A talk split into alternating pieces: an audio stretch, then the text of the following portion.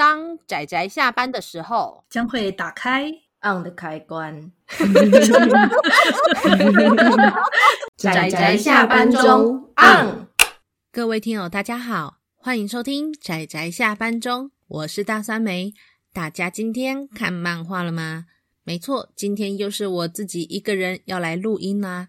睽违了四个月，嗯，听友有觉得睽违吗？好吧。应该也许没什么人期待，但是我的小伙伴没有看过，因此我就想说，那我就自己一个人来录节目推荐他吧。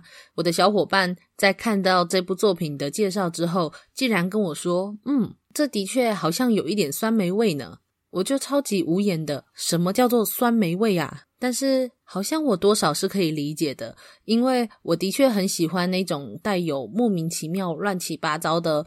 日常猎奇的不可思议元素，这样子的黑色喜剧的作品，因此虽然不是一个大众的流行，但我的确还蛮喜欢挑这种作品来看。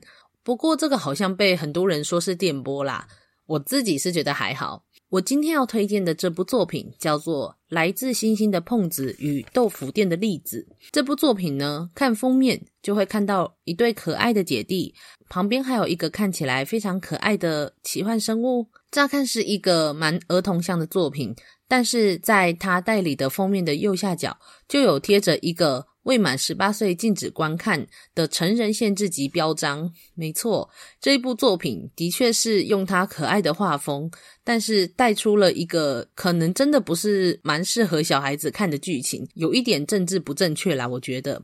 但是我个人还蛮喜欢的。它的作者有两个人，一个是身为原作的小原圣司，另外一个是负责作画的汤尼月奇。汤尼岳其在台湾有一些作品是有被代理的，有一系列比较有名的叫做暗和田博士的《科学的爱情》，所以也许有一些人是知道他的。不过小原慎司虽然他是原作，但是他的本职也是漫画家，可是他没有一部作品被台湾代理，因此他唯一一个。有被台湾代理的作品，就是身为原作的这一本《来自星星的碰子与豆腐店的例子》。我是不知道这应该算是开心呢，还是觉得有一点伤心呢？好吧，我也不是很清楚。但是小原慎司这个人呐、啊，我在查资料的时候，我竟然发现了一个我蛮有兴趣的一个资讯，就是小原慎司他竟然是石黑正数的好朋友诶，石黑正数。如果有一些人有听到我们的五千下载数特点的话，其中我们就有提到一部叫做《外天楼》的作品，它的作者就是石黑正数。石黑正数是我非常非常非常推崇的一个漫画家，他的电波还有他对一些推理元素的喜爱都深得我心。我非常喜欢他讲故事或者是编排故事的方式，因此我对于。他在台湾没什么知名度，是有一点点小小的伤心的。虽然说他的好朋友水上物质也是我的大神，也是我们的教宗，对，没错，就是我们小伙伴们一起入教的教主。但是水上物质再怎么样画的还是王道热血的少年漫画。可是石黑正数不能否认的是，他的确是走一些比较青年漫画向的作品，因此。好吧，但是我自己心里默默的很喜欢他就是了。废话就不多说，我就直接简单的来介绍一下故事的剧情。故事的剧情开头就是在讲封面的这一对姐弟，姐姐叫做栗子，也就是我们这一整部作品的女主角。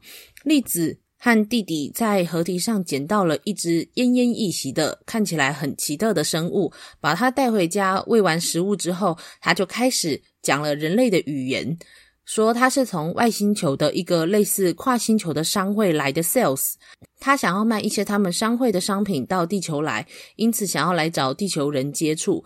可是在这个时候就被饿昏了，因此非常感谢这一对姐弟的救助。那这一对姐弟是生在一个第三代的豆腐店的家庭，目前是经营不善的，所以他们就想说，是不是可以请求碰子的帮忙来帮助他们家经营豆腐店，结果没想到碰子都给了一些非常奇怪的建议，也因此他们家还是处于经济不善的状况。就在这种很伤心的时候，栗子刚好度过了他的十二岁生日，碰子就借着这个机会说：“十二岁就是可以在我们的商会中做交易的年纪了。那你要不要来跟我们买一个商品？于是他就拿出了一个叫做影印机的商品。栗子就觉得很奇怪，说：“为什么我需要一台影印机？直接去外面找间影印店印东西不就好了？”那碰子就解释说：“这个影印机比较特别的是，在影印机上面有一个小孔，你只要把可以投进去的东西投进去，它就会一模一样的东西就会重新再被复制出来。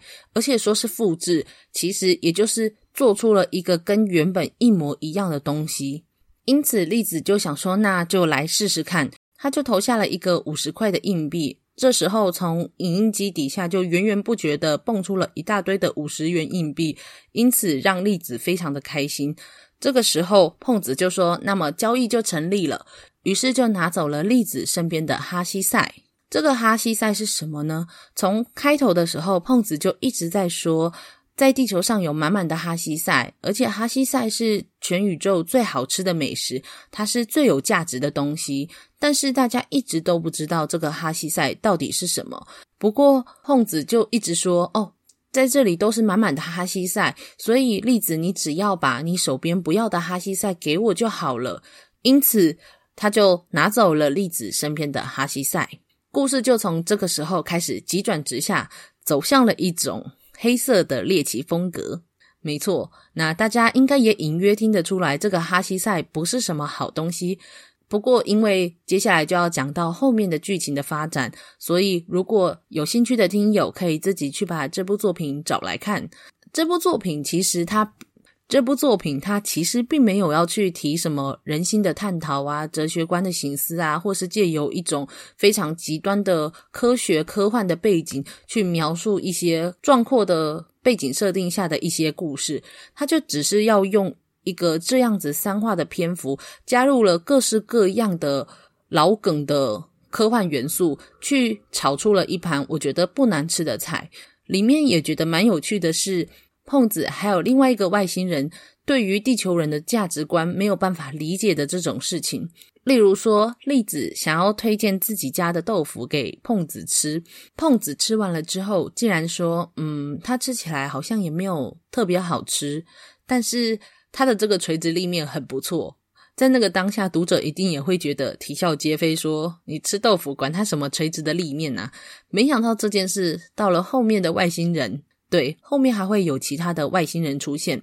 那其他的外星人也来了地球，看到了豆腐，吃了豆腐也说：“嗯，真的是没有什么特别好吃的。不过它的垂直立面很不错。”这个时候，读者就会真的对外星人的价值观感到有一种嗯。接不起来的那种割裂感吧，我觉得蛮有趣的。但是也因此，所以才造就了这一整部故事最开始的冲突。因为每一个人，地球人跟外星人的价值判断、跟价值观，还有观点跟想法，觉得什么东西重要，都是完全不一样的。看着他们这样子的交流，还有他们这样去讨论他们眼中所看到的东西，我觉得也是一个蛮有趣的事情。可是他其实也没有特别要去做很多的探讨，他其实就是稍微提到一点，但是就是给你一个莫名其妙、乱七八糟的故事，他没有什么特别的心意。也不是说一个非常深的一部作品，它就只是一个你不想要动脑的下午，但是想要来看一点科幻小品的时候，我会推荐的一个故事。因此，就是在这里推荐给各位听友，如果对这部作品有兴趣的话，可以把这部作品找来看。我个人还蛮喜欢这种风格的啦，只是不知道为什么竟然就被说酸梅味。嗯，好吧。但是我是蛮希望有一些人会喜欢这部作品。我今天的推荐就到这里告一段落，欢迎大家下次再收听我们的节目哦。大家拜拜。啊，上班，上班，我不要工作。下班了，回去回去工作喽。